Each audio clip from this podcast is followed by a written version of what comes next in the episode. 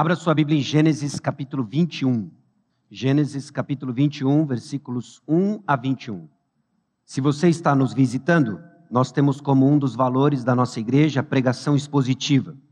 E por pregação expositiva nós entendemos que é quando o pregador, o mensageiro, traz uma mensagem compatível que vem do ponto do texto bíblico. Quando assim acontece, é Deus falando conosco. Então aqui nos reunimos ao redor da palavra de Deus para ouvir a voz de Deus e moldar a sua igreja, moldar a comunidade. E nessa série de Gênesis, nós estamos agora no 21 capítulo de Gênesis, Gênesis 21. Nós já vimos no início, nos Gênesis capítulos 1 a 11, o início de todas as coisas, a razão de todas as coisas, como Deus criou tudo o que nós conhecemos, como o pecado distorceu tudo o que nós conhecemos. E a partir de Gênesis capítulo 12 foi introduzido um personagem diferente. Foi introduzido um homem chamado Abraão, que depois virou Abraão. E Abraão tornou-se para nós uma história, uma história que é um padrão de fé e de peregrinação espiritual em direção à cidade celestial. E isso nós não tiramos da nossa criatividade. O próprio autor de Hebreus, uma epístola do Novo Testamento, menciona e aponta para Abraão como esse peregrino, esse peregrino rumo à cidade celestial. Diz assim Hebreus capítulo 11, versículos 8 a 10. Pela fé, Abraão, quando chamado, obedeceu, a fim de ir para um lugar que devia receber por herança e partiu sem saber aonde ia. Pela fé peregrinou na terra da promessa, como em terra alheia habitando em tendas com, com Isaac e Jacó, herdeiros com ele da mesma promessa, porque aguardava a cidade que tem fundamentos, da qual Deus é o arquiteto e edificador. Então esse homem saiu para uma jornada, uma peregrinação, uma jornada tangível, visível, com implicações e aplicações espirituais, é o que temos feito ao longo dessa série, em particular depois de Gênesis capítulo 12. E agora nós chegamos em Gênesis capítulo 21, e vamos nos preparar para a leitura do texto, nos versículos 1 a 21.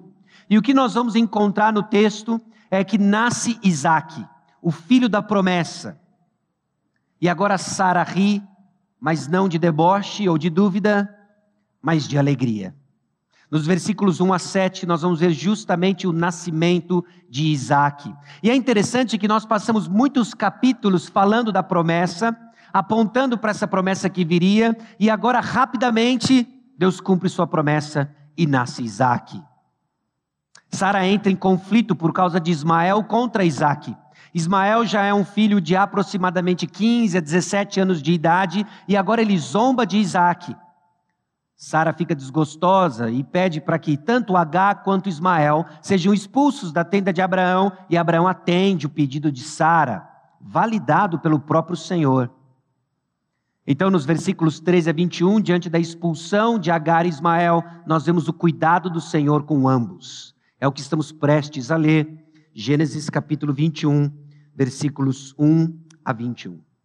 Vamos ler? Visitou o Senhor a Sara, como lhe dissera, e o Senhor cumpriu o que lhe havia prometido. Sara concebeu e deu à luz um filho, a Abraão, na sua velhice.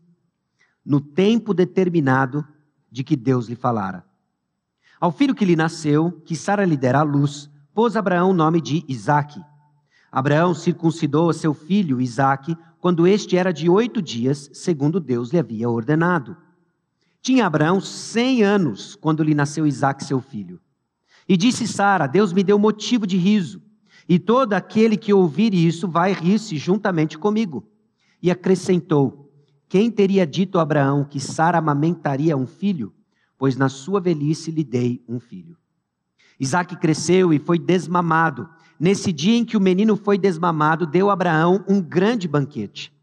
Vendo Sara que o filho de Agar, a egípcia, a qual ela dera a luz a Abraão, caçoava de Isaac, disse a Abraão: Rejeita essa escrava e seu filho, porque o filho dessa escrava não será herdeiro com Isaac, Isaac, meu filho. Pareceu isso muito penoso aos olhos de Abraão por causa de seu filho. Disse, porém, Deus a Abraão: Não te pareça isso mal por causa do moço e por causa da sua serva. Atende a Sara em tudo que ela te disser, porque Isaque será chamada tua descendência. Mas também do filho da serva farei uma grande nação, por ser ele teu descendente. Levantou-se, pois, Abraão de madrugada, tomou o pão e um odre de água, pôs costas de Agar, deu-lhe o menino e a despediu. Ela saiu, andando errante pelo deserto de Berseba. Tendo-se acabado a água do odre, colocou ela o menino debaixo de um dos arbustos e, afastando-se, foi sentar-se de frente, à distância de um tiro de arco, porque dizia: Assim não verei morrer o menino. E sentando-se em frente dele, levantou a voz e chorou. Deus, porém, ouviu a voz do menino, e o anjo de Deus chamou do céu Agar e lhe disse: Que tens, Agar? Não temas, porque Deus ouviu a voz do menino daí onde está. Ergue-te, levanta o rapaz, segura-o pela mão, porque eu farei dele um grande povo. Abrindo-lhe Deus os olhos, viu ela um poço de água, e indo a ele, encheu de água o odre e deu de beber ao rapaz. Deus estava com o rapaz, que cresceu Habitou no deserto e se tornou flecheiro. Habitou no deserto de Parã e sua mãe o casou com uma mulher da terra do Egito. Baixe sua cabeça, feche seus olhos, vamos orar mais uma vez.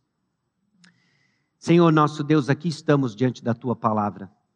Aqui estamos diante do relato do cumprimento da promessa feita a Abraão do nascimento de Isaac.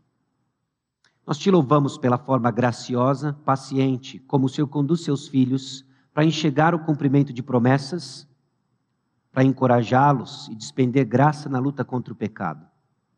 Então eu peço que o Senhor encoraje o coração dos teus filhos que hoje estão cansados, que hoje estão sobrecarregados na luta contra o pecado. Que as tuas promessas nos encorajem mais uma vez de entender de que nós caminhamos pela fé, capacitados pela graça e não por obras humanas. E isso, ó Deus, é suficiente para que o Senhor nos transforme e seja receptor, recipiente de toda a honra e toda a glória. E é no nome de Jesus que nós oramos. Amém. Irmãos, Gênesis capítulo 21, versículos 1 a 21 tem uma série de lições. Mas eu quero chamar a sua atenção de que hoje nós vamos ser desafiados a entender de que nós lutamos contra o pecado, porque Deus cumpre suas promessas em nos libertar do poder do pecado em sua graça. A razão pela qual nós, nós lutamos contra o pecado é porque Deus, em Suas promessas, nos garantiu graça para lutar contra o pecado. Se não fosse assim, nós já muito já teríamos jogado a toalha e desistido de lutar contra o pecado, que por vezes parece um inimigo grande demais, poderoso demais, mais forte do que nós. Mas eu peço um pouco da sua paciência.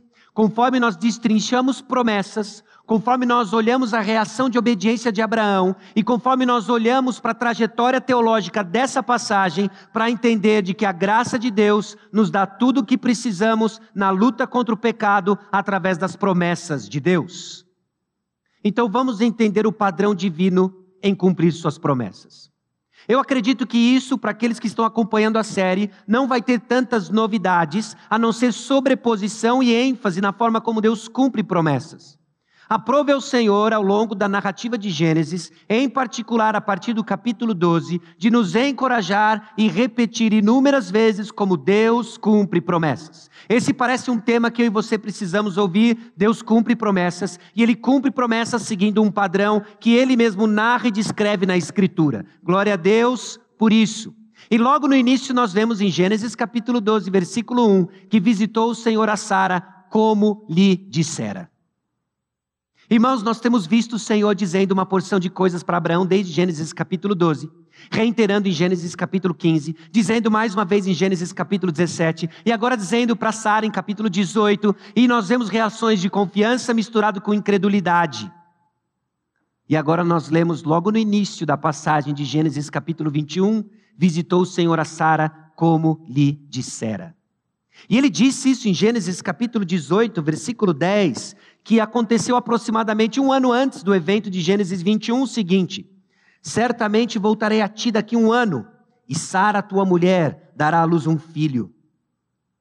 Sara estava escutando na porta, ela riu no seu interior, mas é justamente isso que o Senhor tinha dito. Como lhe dissera, Meus irmãos, parece óbvio, mas nós precisamos ser lembrados mais uma vez de que Deus cumpre suas promessas como disse que irá cumprir.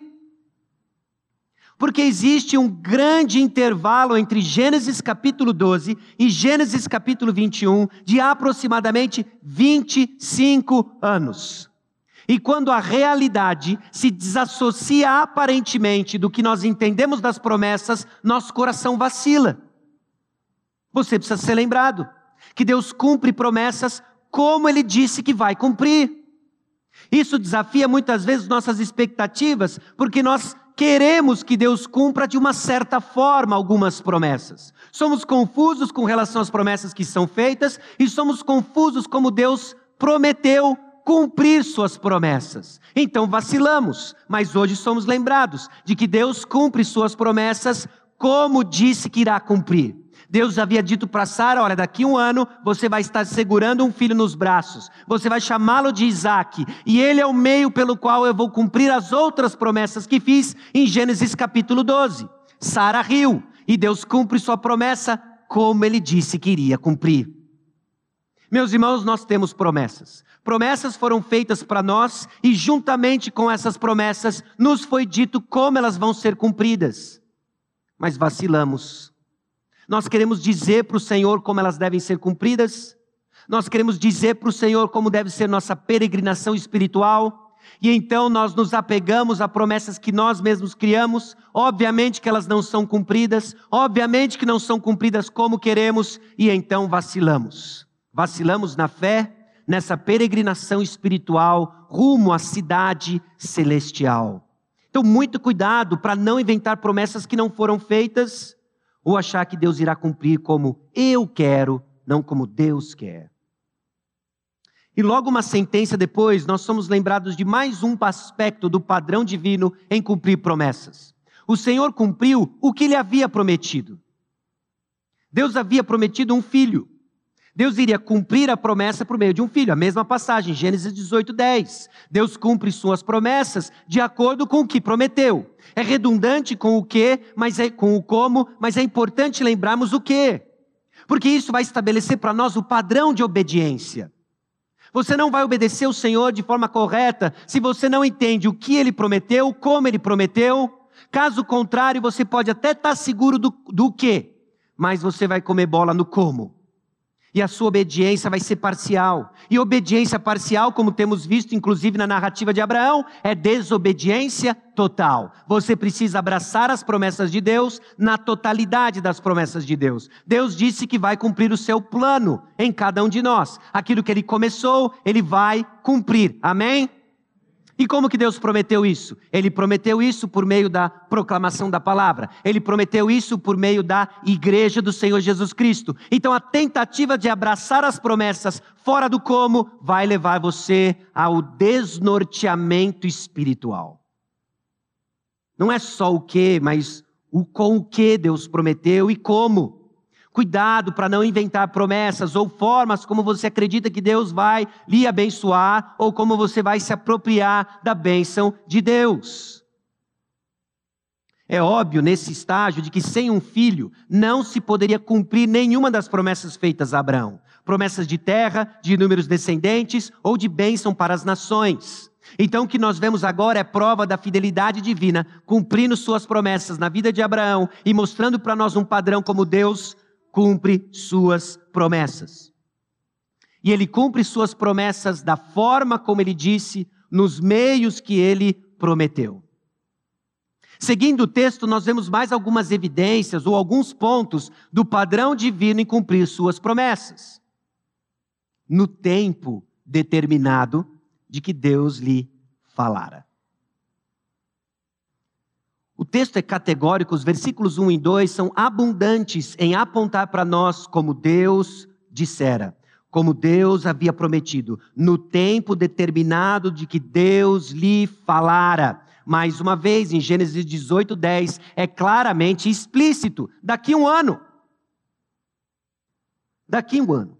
Até então, as promessas do Senhor quanto ao filho da promessa eram simplesmente num futuro. E Abraão aguardou dez anos para a próxima manifestação do Senhor.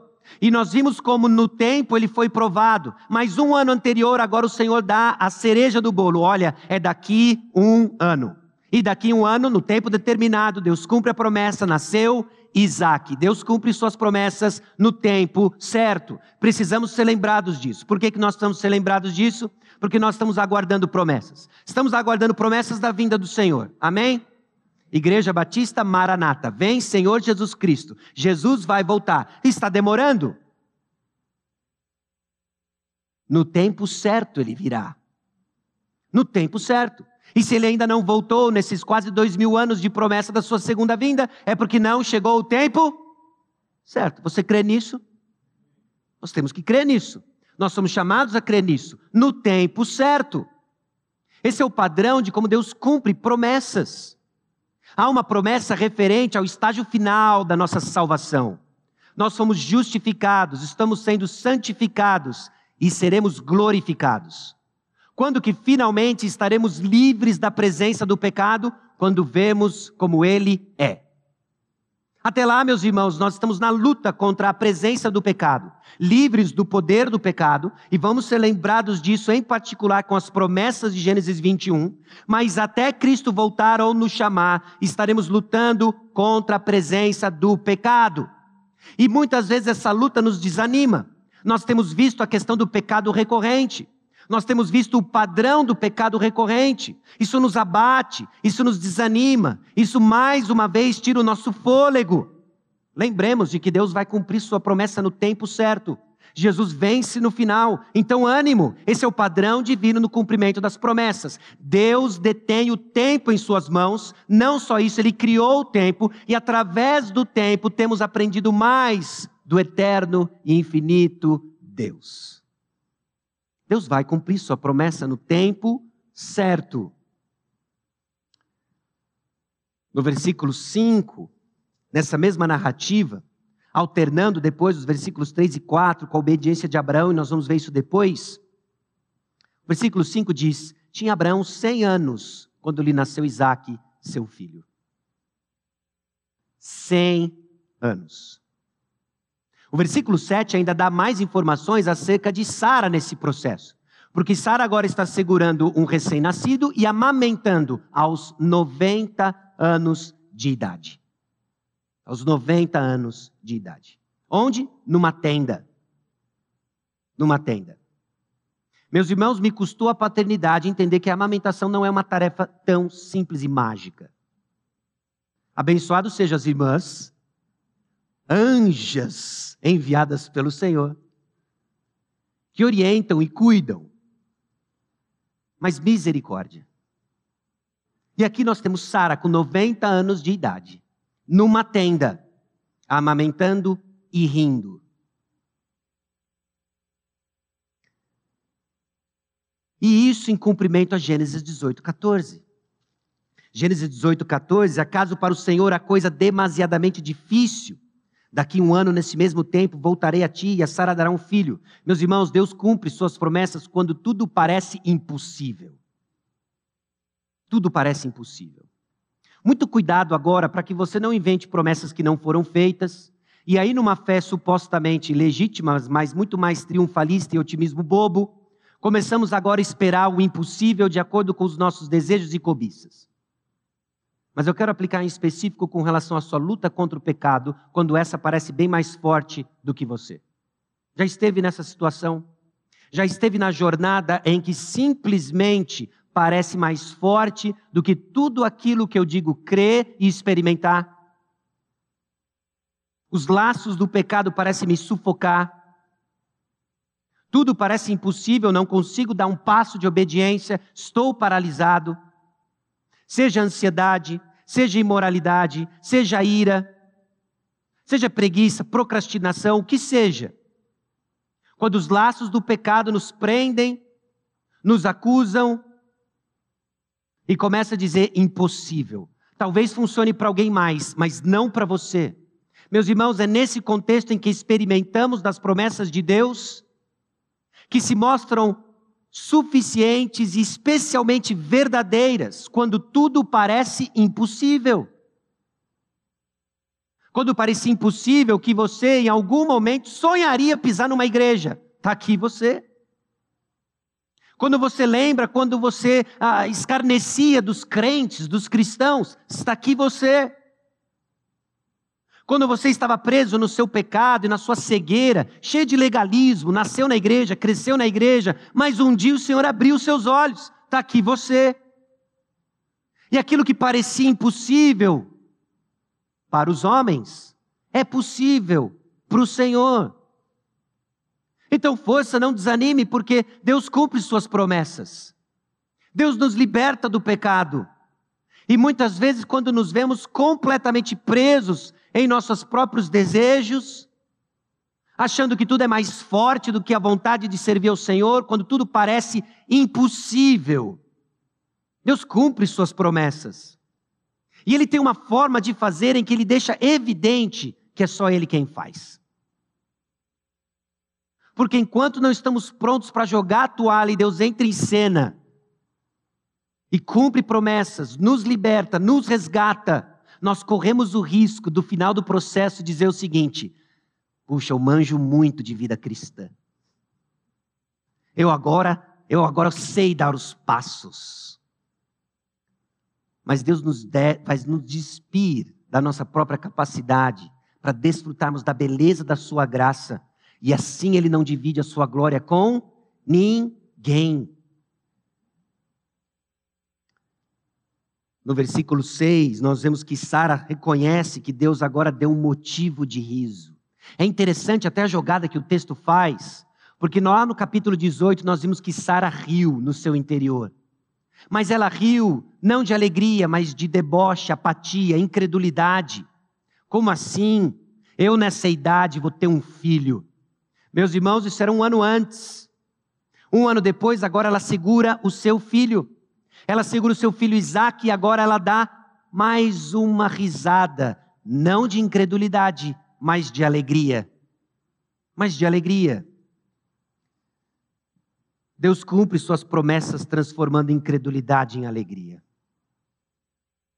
Aqueles que hoje choram, lutando contra a própria incredulidade, hão de ceifar com alegria, porque Deus cumpre promessas. Meus irmãos, no caminho da graça de Deus, nós vamos colher. Mas até lá, Deus irá usar nossa dor e sofrimento como justamente o canal de nos abençoar e dar glórias a Deus. Deus cumpre suas promessas e Ele transforma incredulidade em alegria. Creia e continue crendo. No versículo 12, nós vemos algo tanto quanto inusitado na narrativa. Porque agora nós vemos o filho da promessa chegando, aquela alegria toma conta de Abraão, toma conta de Sara, mas ela é interrompida por um evento dentro das tendas de Abraão. Ismael, que já havia sido expulso, ainda não nascido, no ventre de Agar, agora ele está caçoando de Isaac. E a reação de Sara não é nem um pouco polida, até um pouco entendível. Ismael, esse adolescente, caçoa de Isaac, comentaristas debatem sobre a natureza daquilo que ele está zombando. Alguns colocam até uma conotação sexual na zombaria de Ismael. Mas o ponto é que ele está caçoando do filho da promessa e não caçou apenas um menino, mas o doador do menino. A seriedade do pecado está ligada ao fato de que Isaac é o filho da promessa, prometido por Deus, e agora Ismael está caçoando de Isaac. Sara não gosta disso. E ela diz para Abraão: Olha, rejeita essa escrava, seu filho. Nota-se até na própria linguagem o desdém, o desprezo de Sara para com Agar, para com Ismael. E ela disse: Olha, tira ele, manda embora rejeita, põe para correr. Abraão fica até penoso, ele fica triste. E Deus diz para Abraão: Olha, atende a Sara em tudo que ela te disser, porque por Isaac será chamada a tua descendência. Era Isaac o filho da promessa.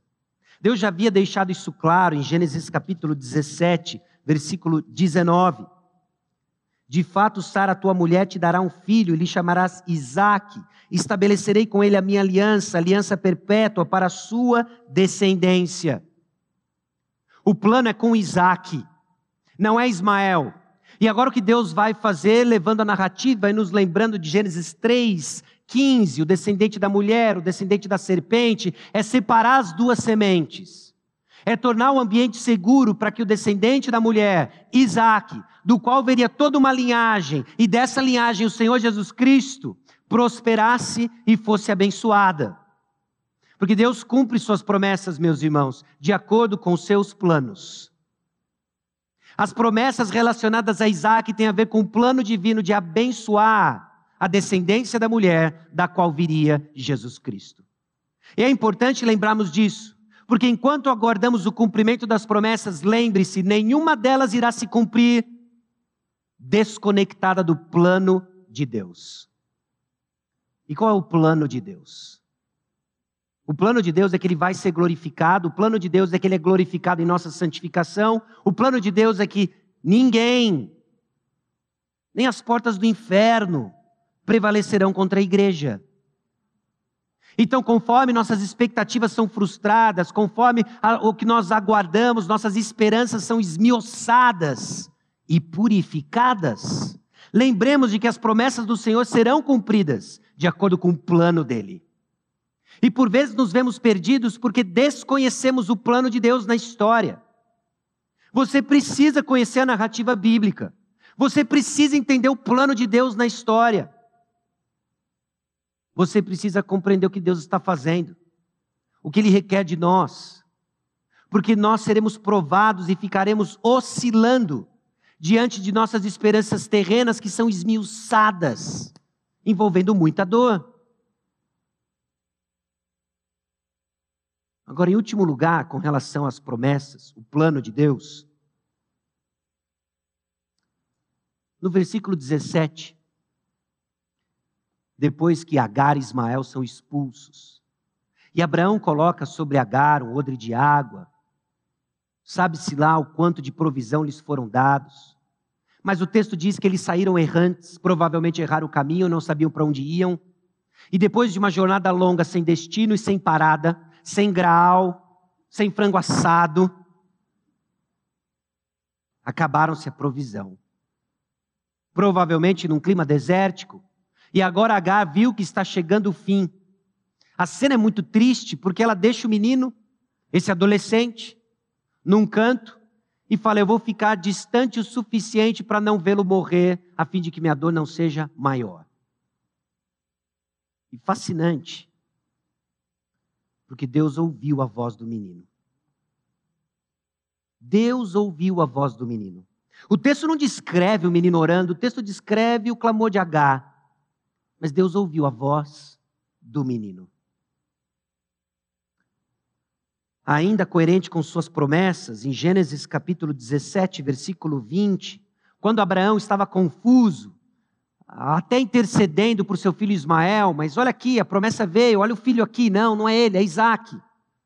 Quanto a Ismael, eu te ouvi, abençoá-lo-ei, faloei fecundo e o multiplicarei extraordinariamente gerará doze príncipes, e dele farei uma grande nação.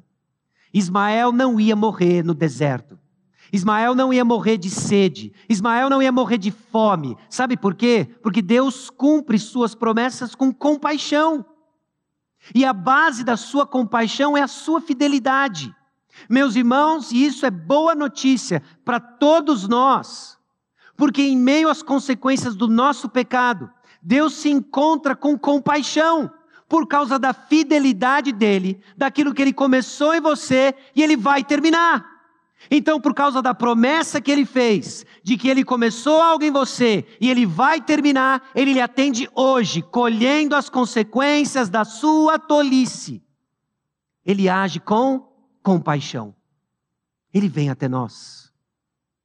Esse episódio de Ismael nos ensina sobre a disposição divina de ouvir a oração daqueles cuja tolice os lança em situações dificílimas, caso se voltem penitentemente para Deus. Por isso, meus irmãos, nós precisamos reafirmar que não tem fundo do poço onde a graça de Deus e a sua compaixão não nos alcance. Às vezes nos vemos num beco sem saída. Parece que foi pecado sobre pecado, pecado sobre pecado, pecado sobre pecado.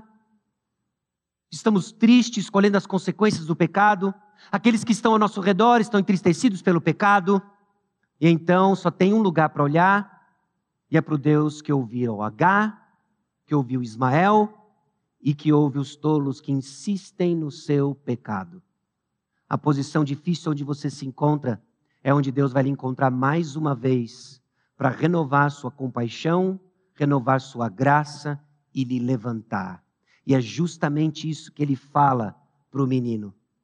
Ergue-te, para Agar e para o menino, ergue-te, levanta o rapaz, segura pela mão. Você nota o abatimento de Agar e Ismael aqui? Meus irmãos, por vezes o pecado nos joga no tatame, estamos abatidos e não vemos mais nada, ó vida, ó céus. Apenas as consequências do pecado. Abatidos, não enxergamos um palmo na frente, não temos força para levantar. Então a compaixão de Deus vem até nós e diz: levanta. Pega o menino pela mão e olha adiante. E sabe o que Deus faz? abre os nossos olhos e a gente vê o poço. O poço da graça inesgotável do Senhor. O poço que antes eu não via, porque estava cabisbaixo com o peso do meu pecado. E agora eu enxergo porque Ele tira o meu fardo, levanta o meu rosto e fixa os meus olhos no poço da graça inesgotável do Senhor. Abrindo-lhe Deus os olhos, viu ela um poço de água, e indo a ele, encheu de água o odre e deu de beber ao rapaz. Essa graça que sustenta, que encaminha Ismael para que ele cresça e venha se tornar senhor de uma grande nação, senhor de uma nação de doze príncipes. Ele casa com uma egípcia. Nós não temos detalhes da condição espiritual de Ismael e Agar, mas nós temos detalhes da compaixão do Senhor para aqueles que clamam, e por causa da fidelidade do Senhor às suas promessas, vinculadas a Abraão, respingou em Agar e Ismael. Você cansado do fardo do seu pecado, hoje Deus abre os seus olhos e lhe aponta o poço da graça de Deus. Levanta, se arrepende, firma os pés e caminha, porque Deus cumpre suas promessas, com compaixão alinhada ao seu caráter, e ele é fiel. Mas a realidade é que eu e você não estamos aguardando o nascimento de Isaac. Ele já nasceu. Nós já estamos num momento da história em que desfrutamos justamente da descendência da mulher, Jesus Cristo, em quem depositamos nossa fé e fomos feitos filhos de Deus.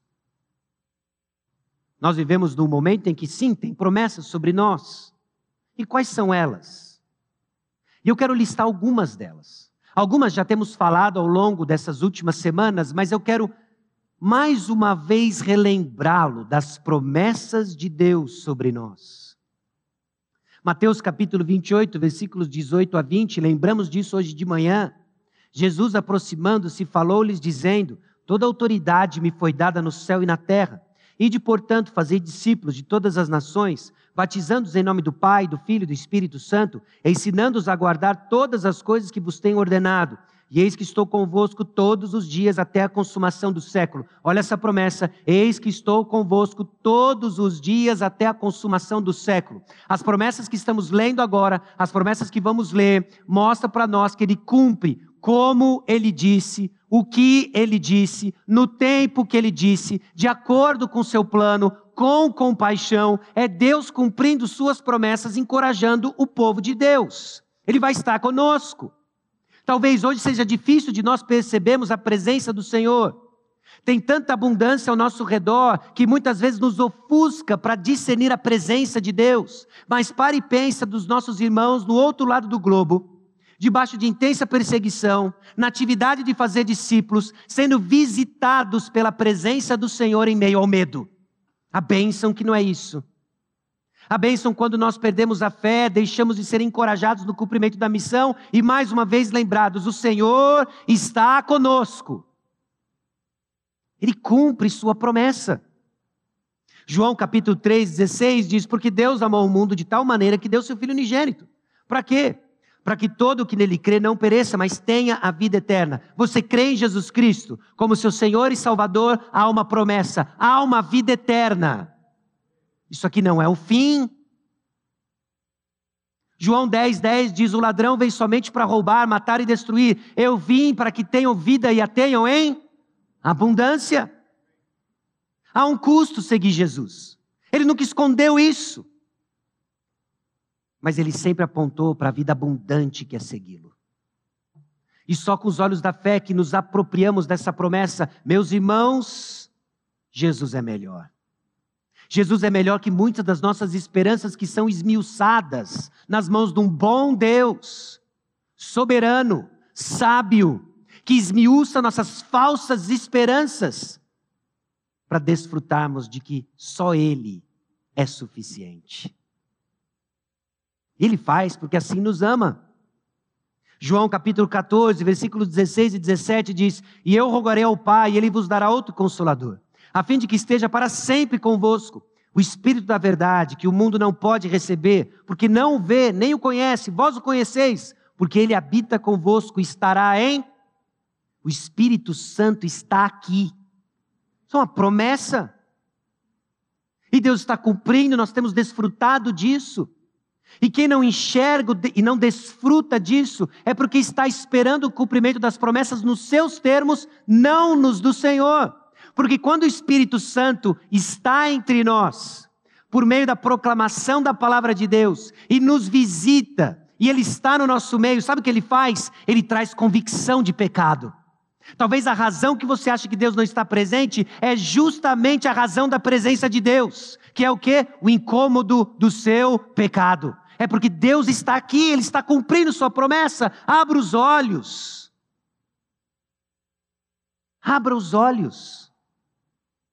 Ele está cumprindo nos termos dele. E por que ele traz convicção de pecado? Porque Deus há de cumprir outras promessas, como por exemplo Romanos 8,30. E aos que predestinou, esses também chamou. E aos que chamou, a esses também justificou. E aos que justificou, a esses também glorificou. Você está notando o processo garantido pela promessa de Deus? De que diante dos tropeços, pecados recorrentes, no ciclo de pecado, nos afastamos do Senhor, nós somos tentados a duvidar de que o Senhor esqueceu de mim, não tem mais jeito, eu sou um caso perdido. Não é! Não é! Não tem uma gota do sangue de Jesus que foi derramada em vão. Não é caso perdido. Deus cumpre suas promessas. 1 Tessalonicenses 4, 13 a 15. Não queremos, porém, irmãos, que sejais ignorantes com respeito aos que dormem, para que não vos entristecedes como os demais, que não têm esperança. E a promessa segue falando da volta de Jesus Cristo. Ele vai voltar. Versículos 16 a 18: Porquanto o Senhor mesmo, dada a sua palavra de ordem, ouvida a voz do arcanjo e ressoada a trombeta de Deus, descerá dos céus, e os mortos em Cristo ressuscitarão primeiro. Depois nós, os vivos, os que ficarmos, seremos arrebatados juntamente com eles entre nuvens para o encontro do Senhor nos ares. E assim estaremos para sempre com o Senhor. Consolai-vos, pois, uns aos outros com essas palavras. Jesus vai voltar. Puxa, mas já faz tempo. E vai ser no tempo certo. E quando ele voltar, ninguém vai dizer, estava na hora, né? nós vamos ser tomados de um senso de não podia ter sido antes.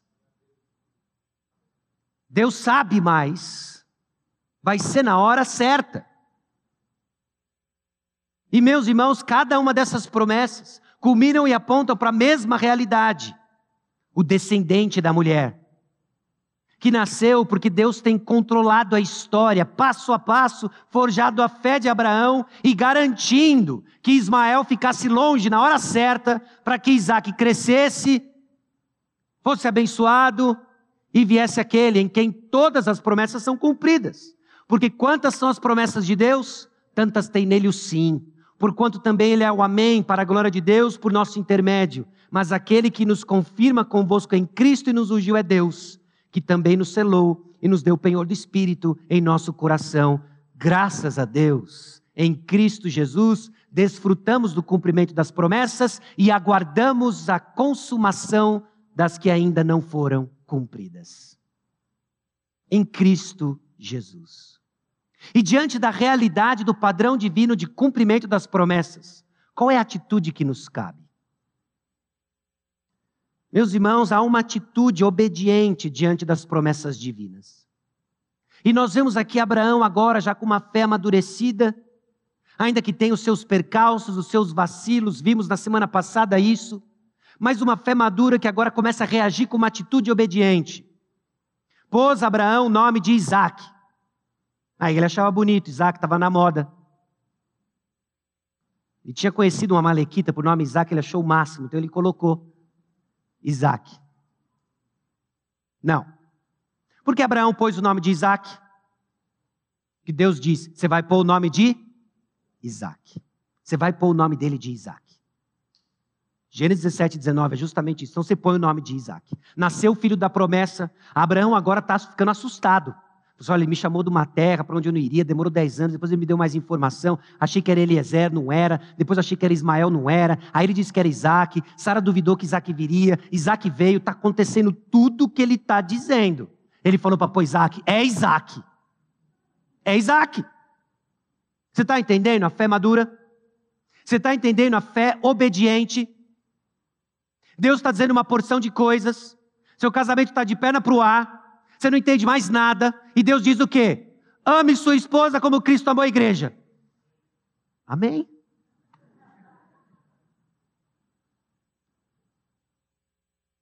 Seja submisso seus maridos. Amém. Deus cumpre promessa. Então, convicto disso, o que, que nós fazemos? Obedecemos. É o que Abraão está aprendendo. O camarada não enxerga um palmo diante do nariz.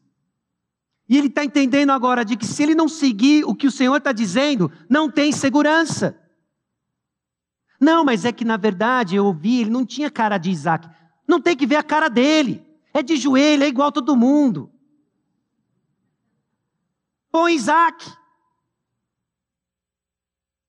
Isaac. Porque obediência é de acordo com o que Deus disse. Meus irmãos, há um padrão na obediência. Obediência não é assim, olha, eu achei melhor. Isso é o jeitinho brasileiro. Faça morrer o brasileiro que há em você, em termos de jeitinho, ok? E faça nascer, crescer e alimente o cidadão celestial. É nos termos do Senhor, é o que Deus disse, é de acordo com o que Deus disse. Abraão circuncidou a seu filho. Versículo 4.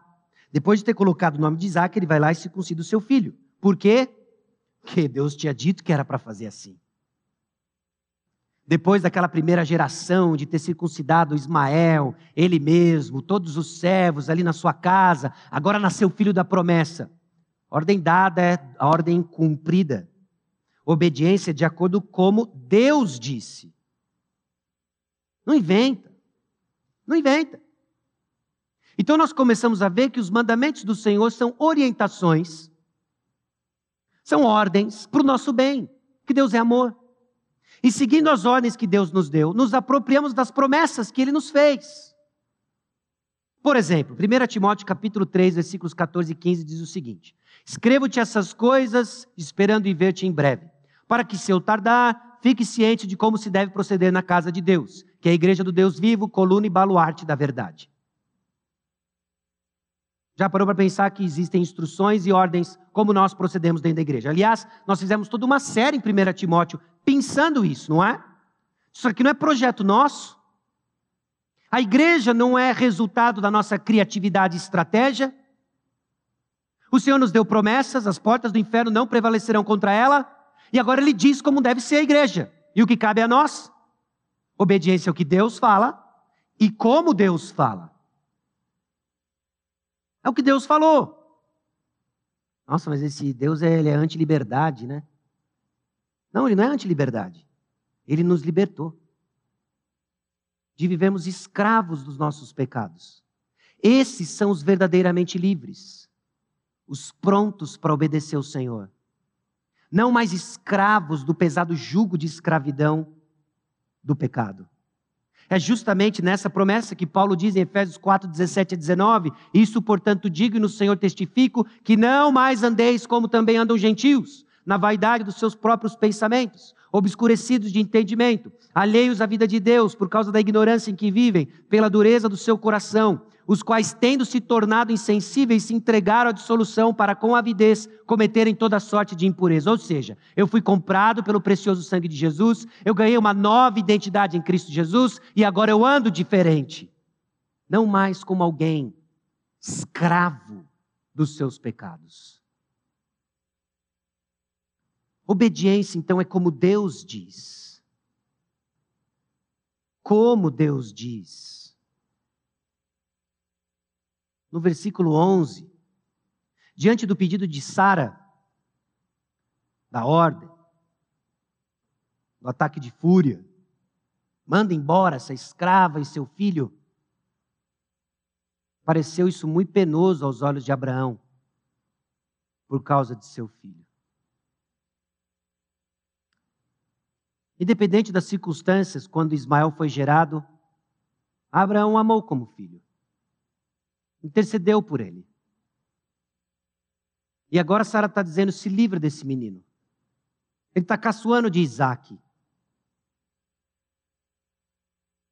De Gênesis 17, 18, nós vemos justamente esse ponto em que é Abraão intercedendo por seu filho.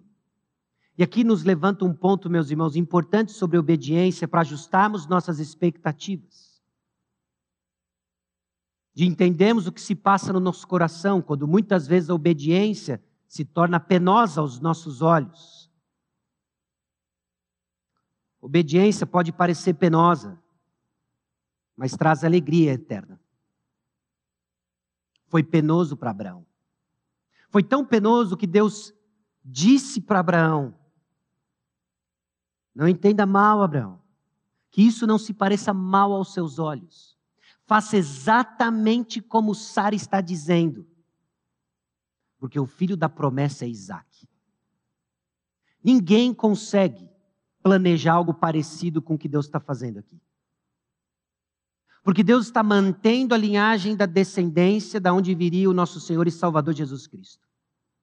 Está cumprindo as promessas para Abraão demonstrando compaixão com Sara e derramando sua graça abundante com Agar e Ismael. Tudo isso no mesmo ato, tudo junto e misturado, cooperando com seu propósito eterno. Mas Abraão está triste, Sara está irada, Agar está desesperada, Ismael está quase morrendo e Deus no controle, amarrando tudo de acordo com seu plano. Você percebe isso? É exatamente o que ele faz agora. Tem gente no nosso meio abatido, tem gente desesperado, tem gente ansioso, tem gente passando pelo melhor momento de vida. Tudo isso mesmo corpo, amarrado no mesmo plano soberano de Deus, para que a gente viva, alegar com os que se alegram, chorar com os que choram. E Deus continua tecendo a beleza do seu plano, usando cada parte e derramando sua compaixão e misericórdia com cada personagem, porque o central é Ele, amarrando tudo, cumprindo promessas e nos chamando à obediência no plano dele, e muitas vezes vai parecer penosa. Mas sabe por que é penoso para Abraão? Porque Abraão tem compaixão do seu filho, perdeu de vista a promessa. E muitas vezes é assim que nos torna penosa a obediência, meus irmãos. Porque nós vemos o custo disso, mas vai custar a presença de Ismael. E Deus diz: é para um bem maior, é para alegria eterna, é para a bênção de todas as nações, Louvado seja o Senhor que Abraão, esse homem de fé, capacitado pela graça de Deus, tocou Ismael, garantiu Isaac, de Isaac veio Esaú e Jacó, daqueles dois gêmeos confusos vieram as doze tribos, dessas doze veio Jesus, o Messias Salvador. Abraão tinha que expulsar Ismael. E Deus iria garantir compaixão sobre Ismael Custou para Abraão, mas foi para a bênção das nações. Sua obediência vai custar suas paixões, mas vai ser para a glória de Deus. Você entende isso? Porque perdemos de vista o custo da obediência, porque perdemos o galardão eterno. E Deus age, meus irmãos. Dor é normalmente o canal através do qual a bênção divina e o favor de Deus fluem. Porque é a dor que nos traz para confiar completamente no Senhor. É a adversidade que nos convence da futilidade das coisas que o mundo busca. E sofrimento é a forma paternal de Deus em nos trazer para perto dele. É quando tudo dói que desfrutamos da presença de Deus de uma forma muito especial. E às vezes é quando a obediência é penosa que vamos aprender que o gozo eterno é que vale a pena. Porque na obediência penosa, nossas, as nossas esperanças terrenas e superficiais são esmiuçadas. Nos faz perguntar, Senhor, até quando? Até quando isso daqui?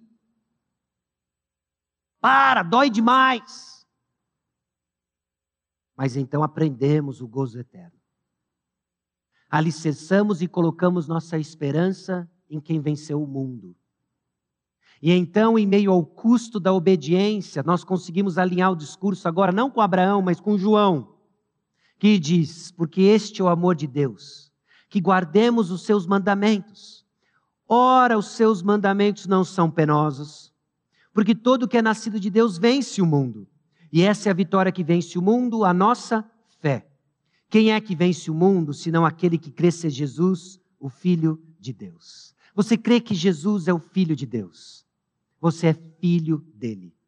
Você é feito filho de Deus. Você crê que Jesus é o bem maior? Creio, mas dói quando ele tira nossas esperanças, esperanças terrenas e superficiais. Para quê? Para que a luz do sol brilhe no seu coração e você veja que Jesus é melhor ele é o bem maior o tempo todo. Abraão precisava aprender isso. Eu preciso aprender isso. Você precisa aprender isso. Deus sabe disso. E sabe o que ele faz? Nos ensina isso. Por meio da dor e do sofrimento. Está doendo? Olha. Ergue os olhos. Veja o poço. Beba da graça. E seja satisfeito. Seja satisfeito. Porque esse é o Deus de compaixão. Sabe que somos pó? Abarra nossas histórias para contar a única história que vale a pena: de que Deus é bom, Jesus é glorificado, vence no final e ele vai voltar. Versículo 12. Rejeita essa escrava e seu filho porque o filho dessa escrava não será herdeiro com Isaac, meu filho. Palavras duras. Mas daqui nós tiramos uma lição muito importante. Que você não pode pensar obediência sem refletir sobre esse último ponto. Obediência é resultado da graça que nos liberta. Parece que o slide está errado, né? Da onde está a graça nesse versículo 12? Da onde veio a ideia de que obediência é resultado dessa graça que nos liberta? Nas duras palavras de Sara referente a Agar e Ismael. Rejeita essa escrava e seu filho. Obedeça, porque a graça nos liberta. Meus irmãos, é nesse ponto que o apóstolo Paulo aplica e faz aquilo que ele mesmo chama de uma alegoria. Nós temos que tomar muito cuidado em alegorizar a palavra de Deus. E se nós estamos mencionando agora alegoria, que justamente, literalmente é assim que o apóstolo Paulo faz. Porque enquanto ele ensina, enquanto ele exorta os Gálatas, é justamente nesse episódio que ele vai Há uma lição para nós aqui. Há uma lição para nós aqui referente à obediência ao Senhor. Gálatas capítulo 4, versículo 30 diz: Contudo, o que diz a Escritura? Abre parênteses. Paulo chama Gênesis capítulo 21 de Escritura. Fecha parênteses. O apóstolo Paulo, movido pelo Espírito Santo, diz que Gênesis não é um mito, é palavra de Deus. Ok? O que diz a Escritura? Lança fora aquela escrava e seu filho, porque de modo algum filho da escrava será herdeiro com o filho da livre. O apóstolo Paulo resgata Gênesis 21, 12 como parte da sua argumentação, de nos lembrar de que somos aceitos diante de Deus por causa da graça do Senhor. Digo que nos move na obediência é a graça de Deus. E agora ele pinta uma alegoria que nos faz entender o que significa ser filho da escrava, filho da livre. E a exortação que eu trago para os irmãos hoje é para aqueles que são filhos do livre, libertos em Cristo Jesus mas que voluntariamente buscam viver como escravos. E não é à toa que colhem uma vida amarga e difícil, penosa na obediência, porque vive debaixo da lei. Mas libertos pela graça, Hoje somos lembrados de que a obediência flui de um coração grato, alcançado por Cristo Jesus. E nós vamos pôr para correr H, vamos pôr para correr Ismael, porque não é debaixo da lei que vivemos, debaixo de Cristo Jesus que nos alcançou pela graça. Gálatas capítulo 4, versículo 21 em diante. Dizei-me vós, os que quereis estar sobre a lei, acaso não ouvis a lei? Pois está escrito que Abraão teve dois filhos, um da escrava e outro da livre. Mas a da escrava nasceu segundo a carne, o da livre, mediante a promessa. Essas coisas são alegóricas, porque estas mulheres são duas alianças. Uma, na verdade, se refere ao Monte Sinai, que gera para a escravidão, esta é Agar. Ora, Agar é o Monte Sinai, na Arábia, e corresponde a Jerusalém atual que está em escravidão com seus filhos. Mas a Jerusalém lá de cima é livre, a qual é nossa mãe, porque está escrito: Alegra-te, ó estéreo, que não dás a luz, exulta e clama, tu que não estás de parto, porque são mais numerosos os filhos da abandonada que os da que tem marido. Vós, porém, irmãos, sois filhos da promessa, como Isaque. Como, porém, outrora, o que nascera segundo a carne, perseguia o que nasceu segundo o espírito. Assim também outrora Contudo, o que diz a Escritura? Lança fora a escrava e seu filho, porque de modo algum o filho da escrava será herdeiro com o filho da livre.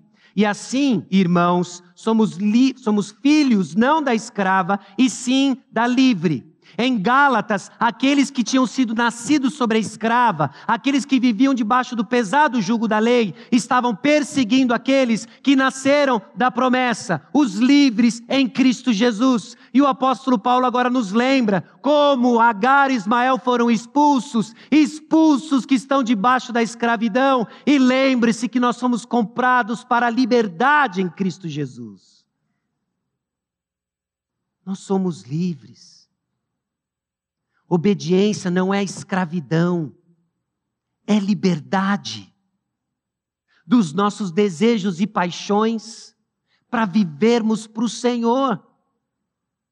E suas promessas nos diz que isso é melhor. Viver para o Senhor é melhor do que a satisfação de qualquer desejo que promete prazer e entrega miséria.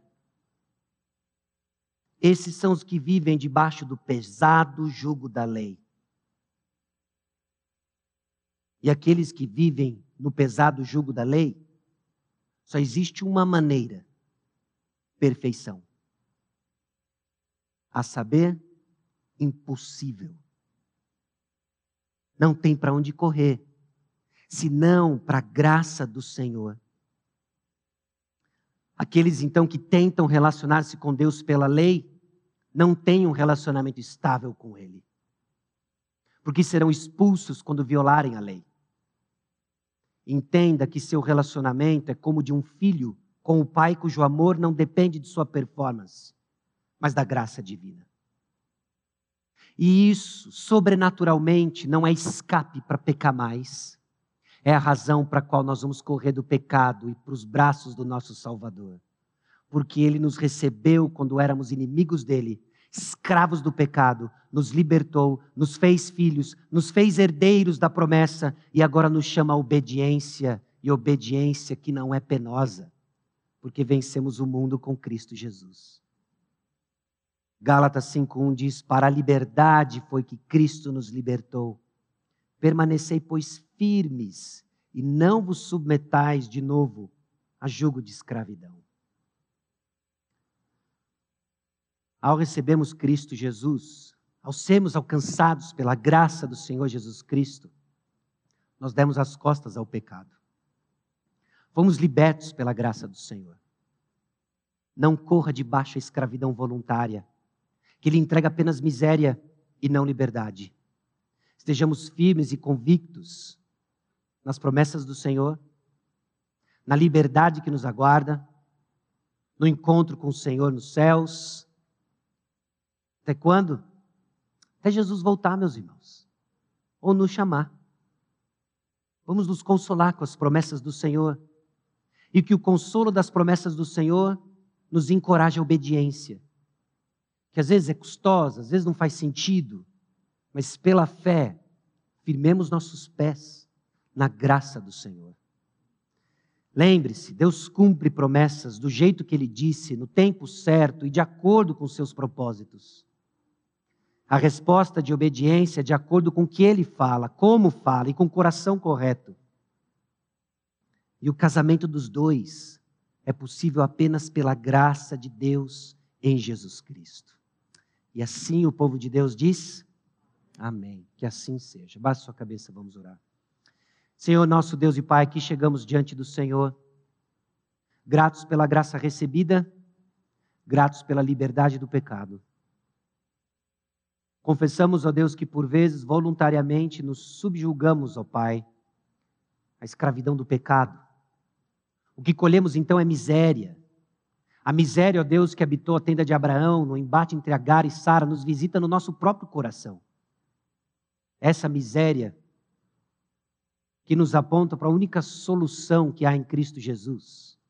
E uma vida regida pela graça e na convicção de que somos filhos, comprados para um viver diferente, para obedecer mandamentos que não são penosos, porque Cristo Jesus venceu o mundo e em Cristo vencemos o mundo consola, encoraja o coração do teu povo. No nome precioso de Jesus que nós oramos. Amém.